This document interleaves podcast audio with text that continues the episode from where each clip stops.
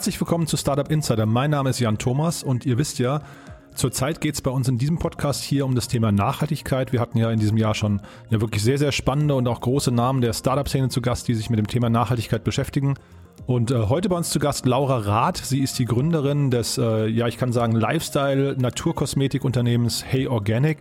Ähm, ist ein sehr spannendes Gespräch geworden, finde ich. Laura redet gleich sehr viel über Mikroplastik, aber auch eben über ihre Mission, wie sie es schafft, in diesem ja doch sehr äh, konservativen Markt eine, eine neue Marke zu etablieren, äh, was da so die Meilensteine waren. Wir sprechen auch über die Bemühungen der großen Unternehmen, also der Procter Gambles dieser Welt. Und äh, ja, das ist ein super spannendes Thema, finde ich. Äh, Laura hat das irgendwie, man, man merkt ihr an, dass sie das zu ihrer Herzensangelegenheit gemacht hat. Doch bevor wir da einsteigen, möchte ich euch gerne auf den Partner der heutigen Sendung hinweisen und das ist Pleo. Äh, Pleo kennt ihr vielleicht schon, wenn ihr diesen Podcast hier gehört habt. Pleo ist ja eine Art Kreditkarte, aber ich will es nochmal kurz erklären, denn äh, ihr wisst ja, wir sind hier gerade alle so ein bisschen in turbulenten Zeiten und äh, in diesen Zeiten ist es dann eben wichtiger denn je, auch den Überblick über sämtliche Kosten und Ausgaben in seinem Unternehmen zu behalten, um dann die äh, Budgets besser steuern zu können. Und genau hier kommt dann eben Pleo ins Spiel. Pleo bietet smarte Kreditkarten, die jeder von euch im Team nutzen kann, um seine Ausgaben zu tätigen, die man eben im Businessalltag braucht. Als Budgetvergeber könnt ihr quasi flexible Ausgabelimits festlegen, könnt auch immer in Echtzeit sehen, wer von euch im Team was und wofür wie viel ausgibt. Also das ist schon mal sehr, sehr spannend, finde ich. Und wenn dann eben mal was nicht businessrelevantes dazwischen fällt, dann kann man das auch sehr leicht in der Pleo-App markieren. Das geht dann quasi gar nicht in diesen typischen Buchhaltungsprozess. Nichtsdestotrotz ist Pleo viel mehr als eine Firmenkreditkarte, ist quasi eine Komplettlösung für Unternehmensausgaben und äh, ihr könnt da zum Beispiel die ganzen Spesen, Reise Reisekostenabrechnungen, Verpflegungsmehraufwände, Kilometerpauschalen und so weiter und so fort digitalisieren lassen. Diese werden dann automatisiert in die Buchhaltung äh, übergeben.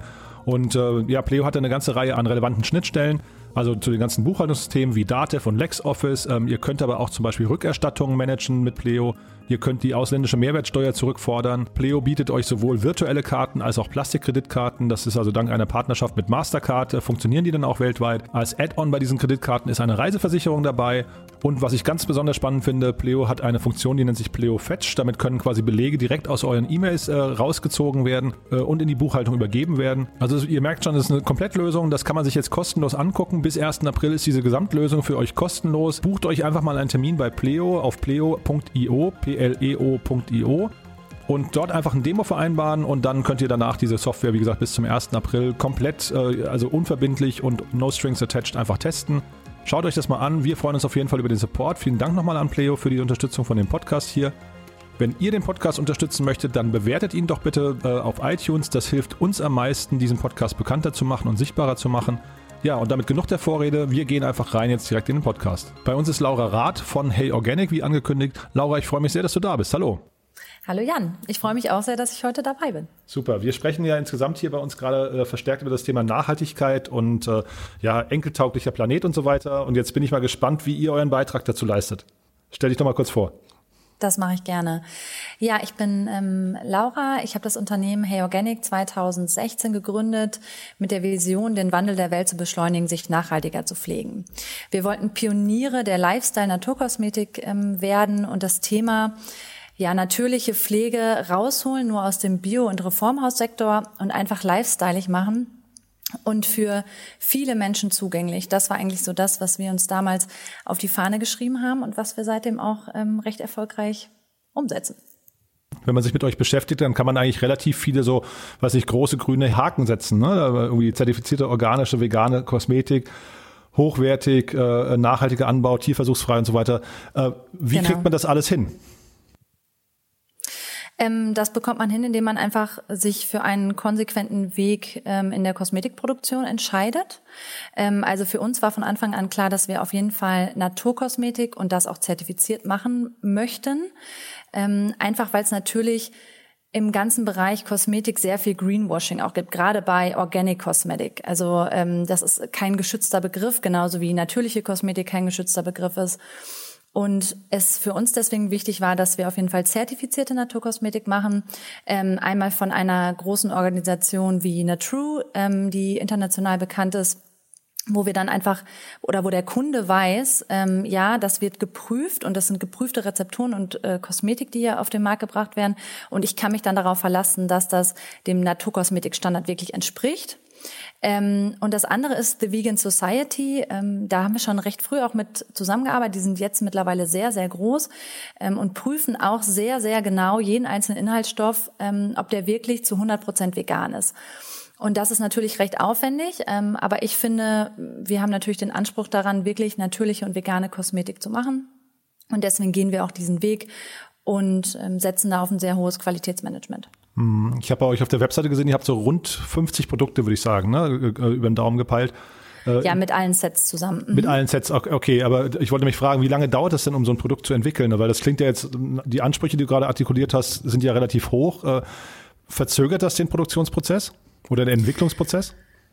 Ähm, das ist natürlich mittlerweile für uns sozusagen in der Produktion ein standardisierter ähm, Prozess, den wir auch mit ähm, Produzenten zusammen abdecken. Ähm, das heißt, ähm, die unterstützen uns natürlich schon und die sind Experten in dem Bereich und wissen schon, wie sie die Rezeptur aufbauen müssen, damit diese Zertifizierung natürlich ähm, relativ ja, gut durchgeht dann auch. und wenn man einmal diesen Prozess durchlaufen hat, ist das eigentlich ein Schema, was man sehr gut wiederholen kann. Und wir haben da einfach einen Prozess aus meiner Sicht aufgebaut, der es uns möglich macht, auch in kürzester Zeit ähm, neue Produkte zu entwickeln und auf den Markt zu bringen.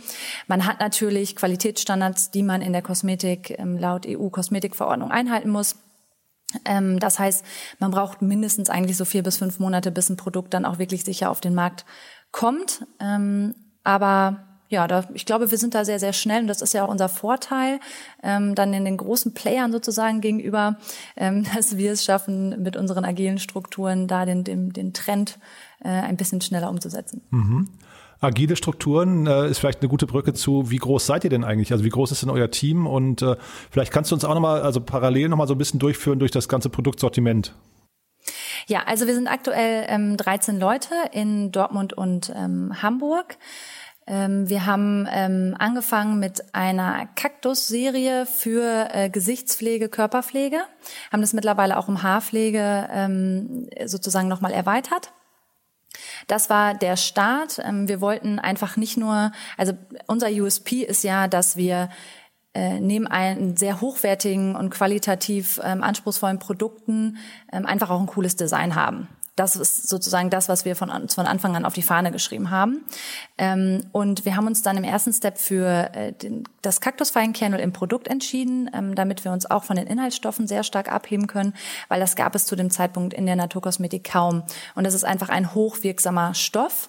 Ähm, und damit haben wir sozusagen mit 13 Produkten sind wir dann äh, 2017 in den Markt gegangen mit äh, Gesichtsreinigung, Gesichtspflege, Körperreinigung, Körperpflege und ähm, haben mittlerweile äh, das um verschiedene Masken erweitert und haben im letzten Jahr eine ganz neue Linie für sensible Haut noch gelauncht. Ähm, das ist unsere Hair Organic Sensitive Line, wo wir auch nochmal das Thema Nachhaltigkeit extremer gelebt haben, weil wir da schon in der Wertschöpfungskette ähm, sehr stark darauf geachtet haben, dass wir einfach einen sehr niedrigen CO2-Ausstoß haben. Ähm, das heißt, wir haben einfach geschaut, wie können wir möglichst lokal sourcen, also von der Verpackung bis aber hin auch zu den Inhaltsstoffen und das einfach auch transparent darlegen und den Rest ähm, gleichen wir sozusagen aus, sodass wir ein klimaneutralisiertes Produkt haben. Genau. Ja, und deswegen jetzt aktuell Cactus Range für normale bis Mischhaut und dann noch die Sensitive Serie ganz neu aus dem letzten Jahr für sensible Haut. Hm. Du hast gerade den Markt schon angesprochen. Wie vertreibt ihr denn das Ganze? Wir hatten im Vorfeld kurz gesprochen. Ich dachte ja, ihr habt äh, Ladengeschäfte. Das stimmt aber gar nicht. Also das macht ihr online und das macht ihr aber auch über Dritte, also über Drittparteien, ne? Ja, genau. Also gewachsen sind wir über den Retail. Ähm, interessanterweise, weil äh, ich komme ursprünglich jetzt nicht so stark aus dem E-Commerce ähm, bis.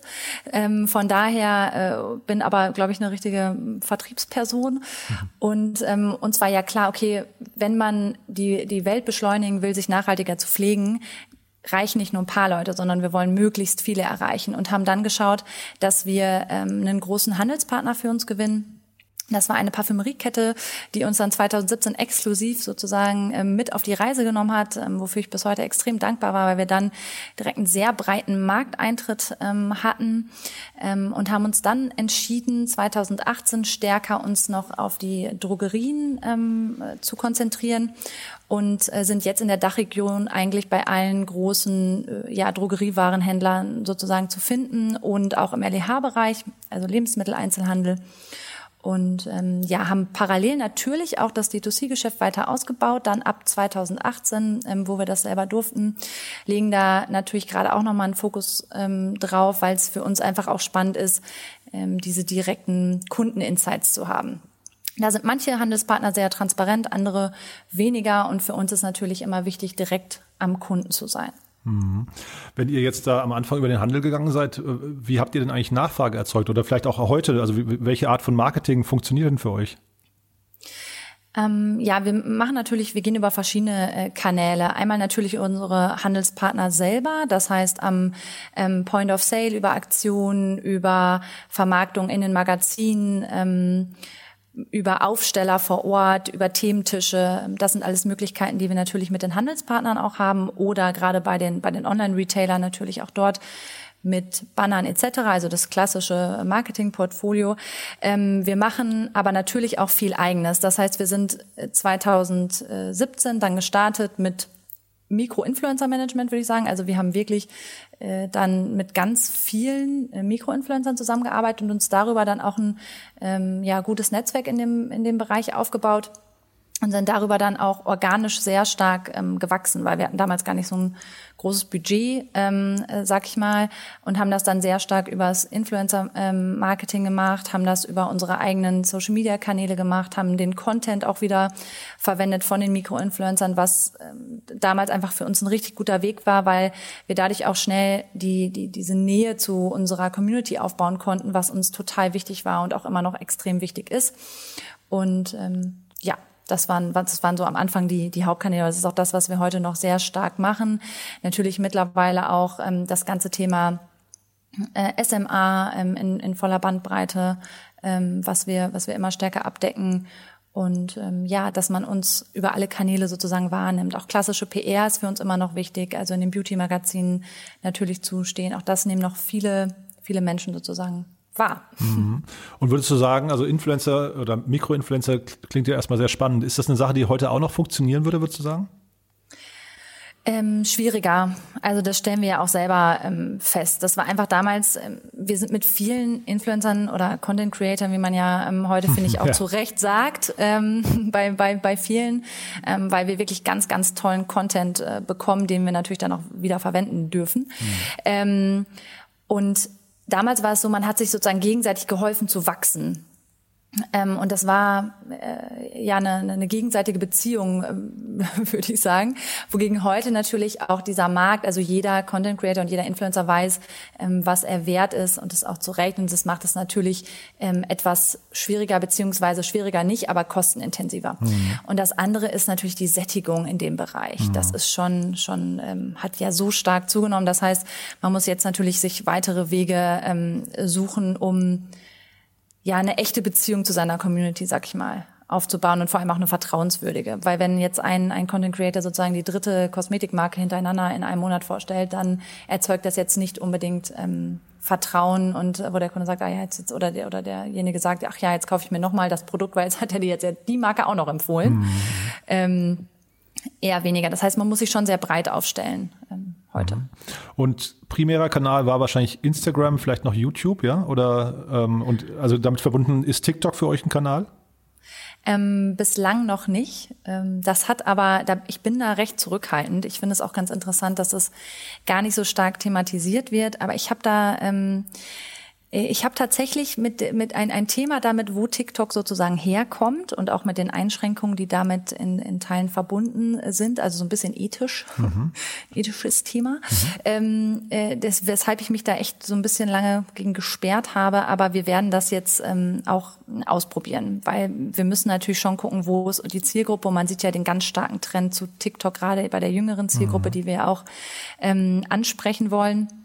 Von daher werden wir da jetzt äh, erste Testläufe in jedem Fall auch ähm, unternehmen. Aber Instagram ist noch unser primärer Kanal. Mhm. Und apropos Zielgruppe, erzähl doch nochmal vielleicht ein bisschen konkreter, wer ist eure Zielgruppe und äh, jetzt von diesen, ich sag mal, vielen äh, äh gute Welt oder bessere Welt-Features, die ihr hier bietet, äh, welche, welche, in welcher Reihenfolge werden die denn nachgefragt? Also ist da dieses Tierversuchsfrei wichtiger oder die natürlichen Inhaltsstoffe oder also ne, womit, womit grenzt ihr euch vielleicht auch gegenüber anderen Marken ab? Ja.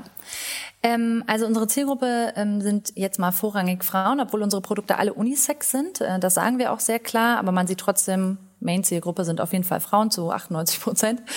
Ähm, Im Alter von äh, 20 bis 40 tatsächlich also sehr breit, weil wir einfach Inhaltsstoffe verwenden, ähm, die, die, ja, die, die von der jungen Haut ähm, sehr gut angenommen werden, aber auch bis zur, bis zur reiferen, anspruchsvolleren Haut ähm, gut genutzt werden können.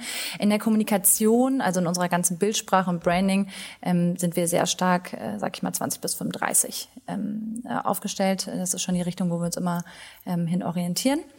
Ähm, und wenn man sich jetzt mal anguckt, wer kauft unsere äh, Kosmetik, dann sind das auf jeden Fall Menschen, die sich stärker mit dem Thema Nachhaltigkeit und auch ähm, gesellschaftlicher Verantwortung auseinander ähm, setzen. Das heißt, es ist ihnen wichtig, dass sie natürlich Inhaltsstoffe bekommen. Ich glaube, das ist immer noch der ein, ein sehr, sehr wichtiger Treiber, ähm, aber fast auf einer Ebene mit vegan. Also ähm, das ist auch, wird auch immer ähm, wichtiger, dass sozusagen die Produkte auch wirklich vegan sind zu 100 Prozent. Und ähm, dann auch das Thema tierversuchsfrei. Da muss man aber auch sagen, da gibt's ja immer mehr Aufklärung. In der EU ist es ja sowieso nicht erlaubt. Mhm. Also das muss man an dieser Stelle auch nochmal sehr klar sagen. Ähm, in der EU sind keine Tierversuche mit Kosmetik sozusagen erlaubt. Ähm, von daher kann man sich da eigentlich schon sicher sein. Ähm, es wird natürlich so ein bisschen kritisch bei Marken, die in gerade asiatische Länder, ähm, insbesondere China, ihre Ware auch verkaufen. Da ähm, äh, sind Tierversuche Pflicht. Deswegen machen wir das natürlich auch nicht. Ähm, das heißt, da muss man so ein bisschen drauf achten, äh, wenn man jetzt eine Marke wirklich kaufen möchte, die das auf keinen Fall unterstützt. Ähm, dann äh, nach Peter gucken zum Beispiel, die achten da sehr stark drauf. Ähm, und äh, ja, das ist auf jeden Fall für uns auch noch ein wichtiges ein, ein wichtiger Faktor. Ähm, womit wir uns differenzieren, äh, glaube ich, gegenüber anderen, also das Thema Naturkosmetik ist ja ein stark wachsendes. Ähm, mhm. Es wird immer dynamischer, sagen wir es mal so. Mhm. Ähm, und ich glaube, dass ähm, wir uns über zwei, ähm, ja, über zwei Dinge sehr stark äh, differenzieren. Also einmal ist es das Thema mittlerweile Zugang. Also unsere Kosmetik findet man eigentlich bei seinem täglichen Einkauf bis hin auch abends auf dem Sofa sozusagen mit seinem Handy in der Hand. Ähm, das heißt, ich gehe in ein, ich gehe in ein Drogeriegeschäft, kaufe meinen, meinen, meinen Bedarf, was heute einfach immer noch die meisten tun. Ähm, gerade in solchen Zeiten, wo man sonst nicht so viel woanders einkaufen ähm, kann und hat dann sozusagen äh, direkten Access zu unseren ähm, Produkten, aber natürlich auch online. Ähm, und das andere ist, ähm, dass wir tatsächlich das Thema Zertifizierung nach wie vor so stark ähm, durchziehen. Also ähm, Jetzt im, gerade im D2C-Bereich ist das etwas, wo wir merken, okay, immer mehr Marken verzichten darauf. Ähm, das kann ich ehrlicherweise nicht ganz so stark nachvollziehen, weil das ist das, was Transparenz wirklich schafft, auch gegenüber den, den, den, der Community oder den Konsumenten ähm, weil man sich darauf einfach verlassen kann, weil ein standardisierter Qualitätsmanagementprozess hintersteht. Ähm, und natürlich, was uns, wenn man sich jetzt im Handel ähm, umschaut, immer noch stark differenziert, ist einfach unser Design. Also wenn man jetzt vor dem klassischen äh, Naturkosmetikregal ähm, steht, dann ähm, fallen wir immer noch sehr, sehr stark auf. Und äh, das ist ja das unser Ziel gewesen, sozusagen, wie verkaufen wir aus dem Regal äh, heraus mhm. Ähm, und haben natürlich einen sehr starken Anspruch da an, an sehr außergewöhnliche Produkte, klare Botschaften ähm, und ja, ein schönes Design auch in der Drogeriewelt, weil das ist lange Zeit sehr stark vernachlässigt worden ähm, von vielen anderen Marken. Und das hebt uns nach wie vor auf jeden Fall auch ab. Mhm. Aber jetzt vielleicht mal unabhängig vom Design, ähm, wie ist das denn, wenn du jetzt im, äh, im Handel bist, ähm, also äh, tatsächlich physisch, wenn du jetzt persönlich im Handel stehst, äh, mit welcher ja. Gefühlslage guckst du denn auf die Konkurrenz? Mit welcher Gefühlslage gucke ich auf die Konkurrenz? Ähm ich finde es spannend. Also ich bin nie jemand, der irgendwie Angst hat vor Konkurrenz, sondern ich ähm, schaue viel lieber, wie entwickelt sich das. Ich habe es, ähm, ich fand es unfassbar spannend, die Entwicklung von unserem Launch bis heute ähm, und habe das auch von anderen großen ähm, Playern im Markt gespiegelt bekommen auf äh, zum Beispiel großen Naturkosmetikmessen, dass wir echt einen großen Anteil dazu hatten, dass sich die gesamte Branche weiterentwickelt und gesehen hat, okay, es gibt hier eine äh, jüngere Zielgruppe sozusagen oder eine Zielgruppe, die nicht nur tolle Qualität haben will, sondern denen auch das Thema ähm, Design, cooles Produkt äh, ein Anliegen ist. Und das haben wir wirklich, glaube ich, stark mitgeprägt, dieses Thema Naturkosmetik halt ähm, ja salonfähig zu machen. Ähm, und von daher finde ich das eine, eine spannende Entwicklung, gucken wir das auch gerne an. Und das andere ist, ich gucke natürlich auch viel, ähm, was, was passiert da gerade, welche Produkte finden statt, was ist jetzt mittlerweile schon so ein bisschen ja, über dem Punkt gibt es auch mal viele Themen, sozusagen, die kommen dann immer explosionsartig aus allen Ecken und man hat das Gefühl, man muss das kurzfristig mitmachen, ist dann aber ganz froh, wenn man vielleicht nicht auf den Zug aufgesprungen ist. Ähm, und ähm, finde die Dynamik ganz, ganz spannend. Also weniger beängstigend, weil ich glaube, dass wir einfach ähm, echt ein gutes Team sind und durch unsere Strukturen es schaffen, immer einen Schritt ja, schneller zu sein. Und das ist mhm. eigentlich immer das Ziel, was wir, was wir haben. Und ich glaube, das ähm, schaffen wir auch sehr gut. Und natürlich uns immer über einen gewissen Punkt zu differenzieren. Also sei es bei Kaktus, bei der Kaktuslinie am Anfang natürlich über das außergewöhnliche und einzigartige Produktdesign plus dem Inhaltsstoff Kaktusfeinkernöl. Ähm, bei der Sensitive-Linie jetzt mit diesem sehr starken Fokus auf Lokalität und Transparenz. Ähm, und ja, neue Entwicklungen sozusagen in diesem Jahr, die auch noch sehr spannend werden, wo ich glaube, dass wir uns da auch ebenfalls wieder mit abheben werden. Ja, also jetzt, jetzt hast du äh, eine spannende Antwort gegeben auf meine Frage, weil also du hast jetzt quasi die direkte Konkurrenz, wenn ich es richtig verstehe, ähm, thematisiert. Ja. Ich hatte eigentlich eher ähm, gedacht, wir reden mal über den gesamten Kosmetikmarkt und Beautymarkt, ah, ja. ähm, wo ja wahrscheinlich relativ viele noch, ich sag mal, eher in so ausgetretenen Pfaden unterwegs sind, ne? Die, also wo, wo da wahrscheinlich eine etablierte Industrie nicht diesen natürlichen Weg geht, einen nachhaltigen Weg geht, den ihr. Und das, das meine ich eigentlich eher, also wie du das quasi emotional, ja. weil irgendwann, irgendwann ist es bei dir ja auch losgegangen. Es gab ja irgendwann den Moment, wo du gesagt hast, da muss was passieren. Ja, auf jeden Fall. Ähm also erstmal gibt es ja generell einen sehr starken Druck Richtung natürlicher und auch wirklich zertifiziert Natur, äh, zertifizierter Naturkosmetik, auch mhm. von den großen Playern mittlerweile. Mhm. Das ist sehr interessant zu sehen. Und äh, da kann man das Thema Greenwashing natürlich nennen. Ich muss aber sagen, insgesamt finde ich jede Entwicklung, die in diese in, in nachhaltige Naturkosmetik sozusagen geht, erstmal positiv. Das muss man ganz klar so sagen. Ähm, insgesamt glaube ich bleibt halt noch sehr viel stecken ähm, und seht es auch sehr kritisch. Ich glaube, dass noch sehr viel Aufklärungsarbeit ähm, passieren muss in vielen Bereichen. Auch gerade gibt es wieder so einen Trend, ähm, wo, wo relativ unaufgeklärt über manche Inhaltsstoffe etc. berichtet wird, auch gerade über Instagram etc., das, das finde ich sehr schwierig. Also ich nehme mal ein Beispiel, wenn hier Vaseline irgendwie hoch in den Himmel gelobt wird ähm, und das ist einfach reines Mineralöl, dann kann ich dazu nur sagen, ähm, finde ich absolut erschreckend. Ähm, würde ich keinem empfehlen, sowas zu verwenden. Ähm, genau das, der, der Umgang mit, mit äh, Silikon, Mikroplastik, dass sowas alles noch erlaubt ist, kann ich, äh, ja, macht mich dann schon manchmal recht betroffen. Und auch gerade in jüngeren Zielgruppen, also wenn wir gerade auf Messen sind mit sehr jungen Leuten, die, wo man merkt, die, die setzen sich damit gar nicht auseinander, die wissen gar nicht, was sie sich jeden Tag auf die Haut schmieren. Und das ist natürlich etwas, als ich angefangen habe, mich damit auseinanderzusetzen, das hat mich sehr stark getriggert. Also einfach ähm, ja zu wissen, was man täglich sozusagen seinem größten Organ, was man ja hat, die Haut ähm, äh, zuführt und was für schädliche Inhaltsstoffe da auch bei sind und was für Auswirkungen die auf den Körper haben können, vor allem natürlich langfristig. Ähm, war das für uns natürlich ein sehr oder für mich auch insbesondere ein sehr sehr starker Treiber, da was äh, ja das, das Gegenteil zu tun und zu gucken, dass man wirklich gute Inhaltsstoffe verwendet, die der Regeneration der Haut ähm, ja, langfristig helfen. Hm. Ist da der Gesetzgeber gefordert, wenn du sagst, ähm, bestimmte Dinge, Mikroplastik und so weiter sind noch erlaubt? Äh, das klingt ja eigentlich so, als würdest du eigentlich ein Verbot für ein Verbot plädieren. Äh, wer, wer hat da quasi was versäumt? Ähm, ja, ich glaube schon, dass wir da ziemlich langsam ehrlicherweise unterwegs sind, ähm, auch in der äh, äh, gerade in der Gesetzgebung sozusagen, ähm, weil ich meine, die Auswirkungen davon sind ja mittlerweile mehr als bekannt. Ähm, und äh, gerade in der Haut, also wenn man schon liest, wie, wie hoch der Prozentanteil in, in Kinderhaut, ähm, ich, ich müsste die Studie nochmal raussuchen, ähm, wie hoch schon bei, bei dreijährigen Kindern sozusagen der Anteil von Mikroplastik im Blut ist, da wird einem ehrlicherweise anders. Hm. Und von daher finde ich, muss man da schon sehr stark mal drauf achten und das auch regulieren. Hm. Klingt so, als äh, baust du die Brücke für eure Kinderlinie. Ähm, also wir haben tatsächlich noch eine zweite Marke, ähm, äh, Live Vegan, die richtet sich sozusagen an die gesamte Familie. Ähm, das heißt, wir haben nicht nur eine Marke, wir haben mittlerweile auch eine zweite Marke 2018 tatsächlich auch auf den Markt gebracht. Die ist jetzt sehr stark im im äh, Schweizer Raum äh, mittlerweile vertreten und in Österreich. Die richtet sich an die ganze Familie, aber erst ab Kinder älteren ähm, Alters. Äh, ich finde äh, Kinderpflege schwierig. Mhm. ist ein kritisches, ist ein sehr kritischer Bereich. Ich bin selber Mama, von daher weiß ich, wovon ich da spreche.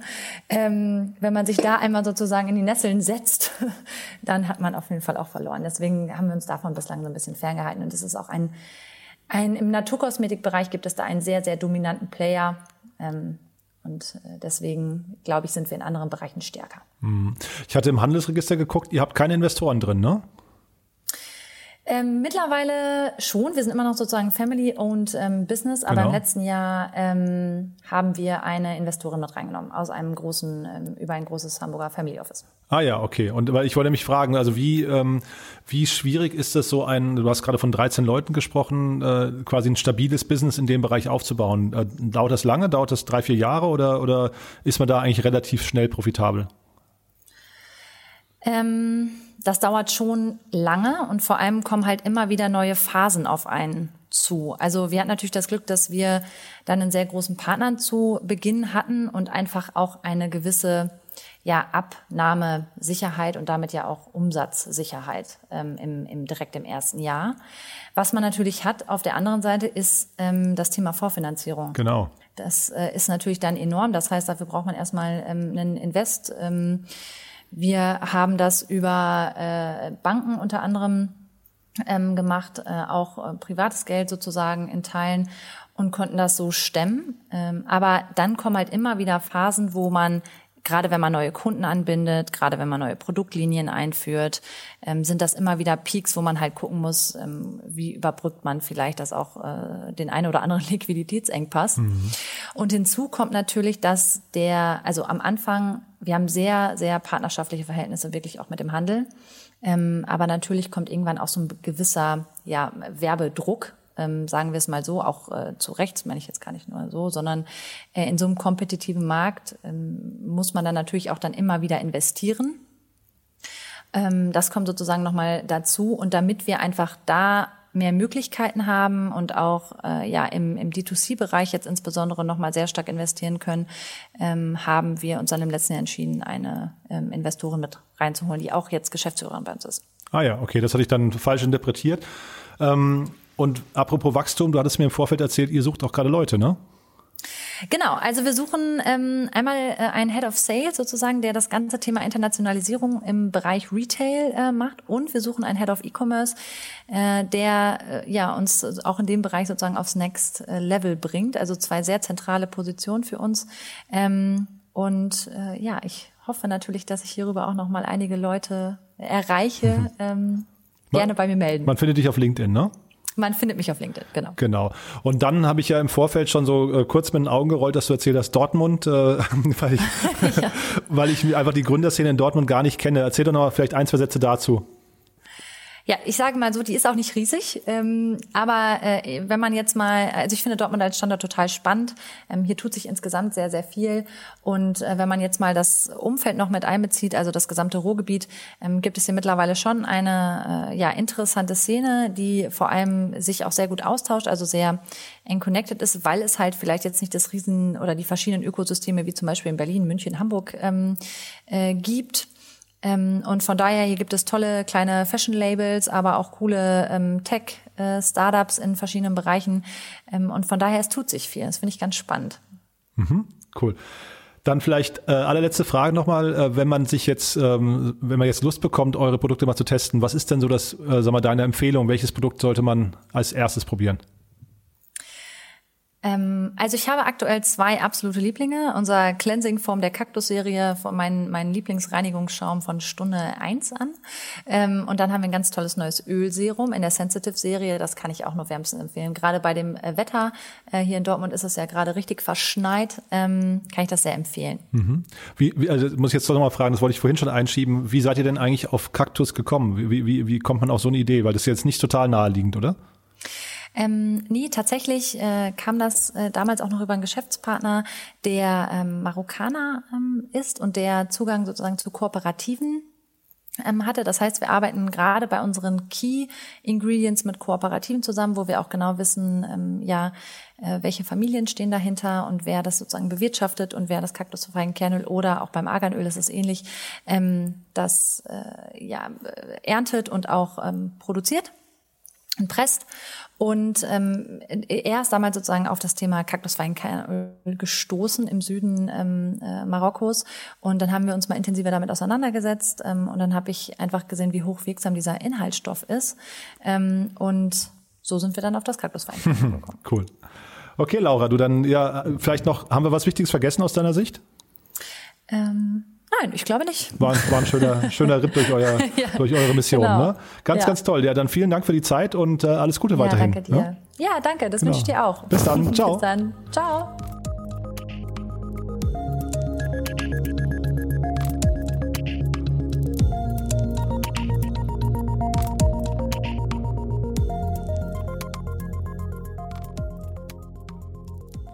Ja, das war also Laura Rath von Hey Organic. Ich finde es ein super spannendes Unternehmen und ihr wisst ja, wir versuchen hier das Thema Nachhaltigkeit ein bisschen in den Fokus zu rücken und dafür genau dann eben diese Unternehmen, die ja einfach Aufmerksamkeit verdienen, äh, eben auch zu pushen. Laura, es hat mir wirklich Spaß gemacht. In den nächsten Wochen haben wir noch viele weitere spannende Gäste zu dem Thema und äh, ihr wisst ja vielleicht nochmal kurz Werbung in eigener Sache. Wir haben auch einen täglichen Nachrichtenpodcast gestartet. Der läuft wirklich richtig gut. Also da freuen wir uns sehr über die Resonanz. Hört euch den doch auch mal an. Der kommt jeden Morgen so zwischen, ich weiß nicht, 5 und 6 Uhr kommt der raus und ja, der bringt immer so das, das Wichtigste Wichtigste des Tages. Wir machen das ja schon lange mit unserem täglichen Newsletter und das haben wir jetzt quasi im Audiokanal auch adaptiert. Und es ist, äh, ja, ist toll. Hört euch das mal an, äh, könnt ihr ja einfach mal testen, läuft auf dem gleichen Kanal hier. In diesem Sinne sage ich vielen Dank und wir hören uns ja spätestens am nächsten Freitag wieder hier. Bis dahin, ciao.